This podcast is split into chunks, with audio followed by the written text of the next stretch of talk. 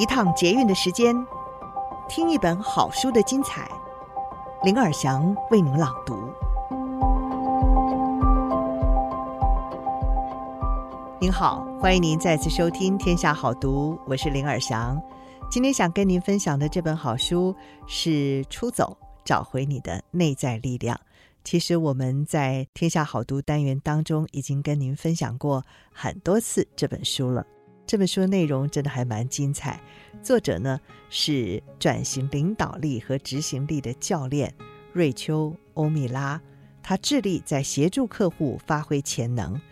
他在任职 Google 期间呢，成功的倡导将日常出走融入工作和生活当中，也有意识的调整身心灵，就能够促使新的想法和习惯出现，带来更正向的改变。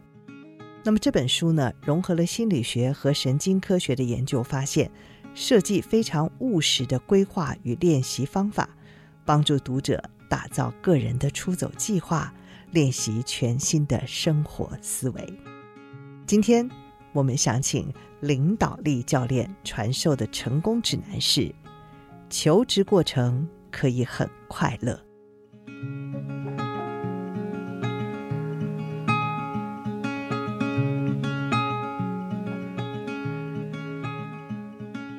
在求职过程中，保持当下的觉察与企图心，对于找到下一个角色是很关键的。以下是一些我很喜欢的求职技巧，我鼓励你可以试试看。你可以照着所有的建议去做，或者是只挑一两项来做。每一项建议都可以为你带来更大的安全感，让你更有自信，而且可以确保你的完美工作将会出现哦。全心投入寻找自己的下一份工作，千万不要自大，要全力以赴。第一个，建立自己的求职中心，把求职过程详细记录在一个地方，比如说笔记本、文件档或者是试算表，这是你用来追踪所有工作相关事务的常备资源。然后随和。真诚，让气氛对你有利。为了确保面试成功，你必须投注额外的努力，研究一下你将会见到谁，才能够把相关的人物连结建立起来。把这个想成在任何会议上发挥你个人的风格。想象一下，你正在招待面试你的人，就好像你在家里或是任何活动场合招待他或她一样。每一项连结都有它的作用。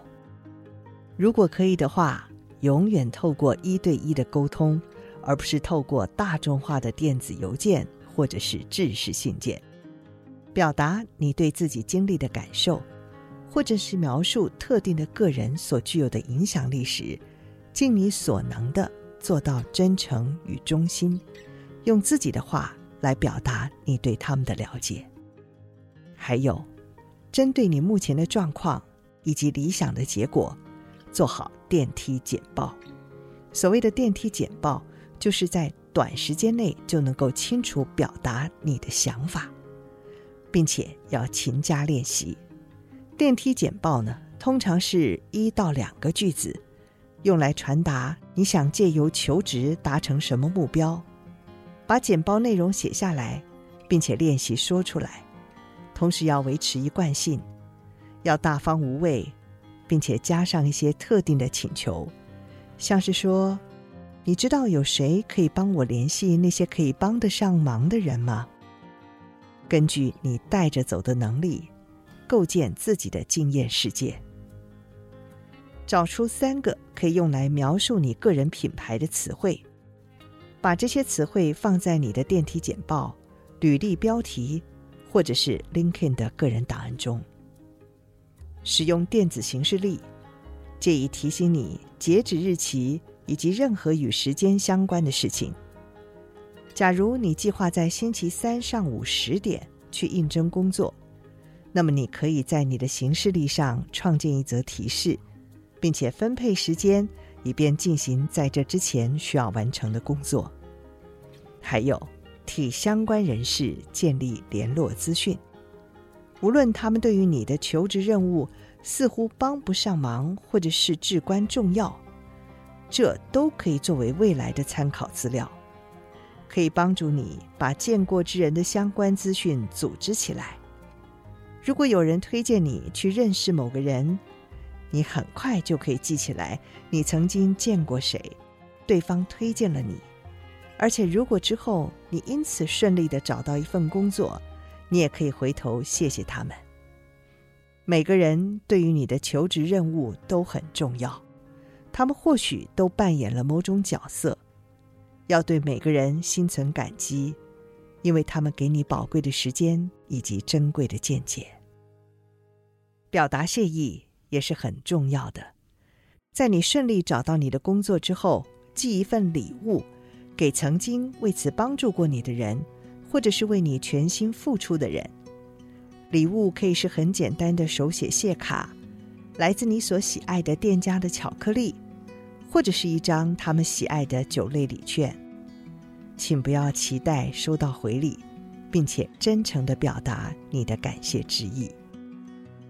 创造能够激励你的口头禅，并且要常常的诵念。像我常说的就是，机会来自于挑战。每当我遇到挑战，我都会想起这是另一个学习、成长，或者是重新调整的机会。你一定要保持心灵受到滋养的状态。求职的过程可能会让人感到很有压力，快被压垮和榨干，因此好好照顾自己很重要。补充你所储备的能量，练习自我舒压，或者是做一些可以滋润心灵的事。不一定要花很多时间去做这些事，而是要让时间过得有意义、有品质。而且，在求职过程中，也要练习暂停一下。每次暂停过后，你都会焕然一新，这样你就会有储备的精力。可以继续前进了。如果你能采行一些上述的建议，你的求职极有可能会成功，而且过程甚至可能是愉快的。你可以预期有些日子可能不想按下启动键，这是求职之旅必经的过程。只要透过一点协助、组织、意图和支持。当你把求职任务当作是出发去寻找下一个理想工作的历险的时候，很可能就会学到一些东西。以上书摘摘自《出走，找回你的内在力量，回应心底的疲惫与渴望，断开委屈与迷茫，突破惯性，微调步调，重回身心最佳状态。由天下杂志出版。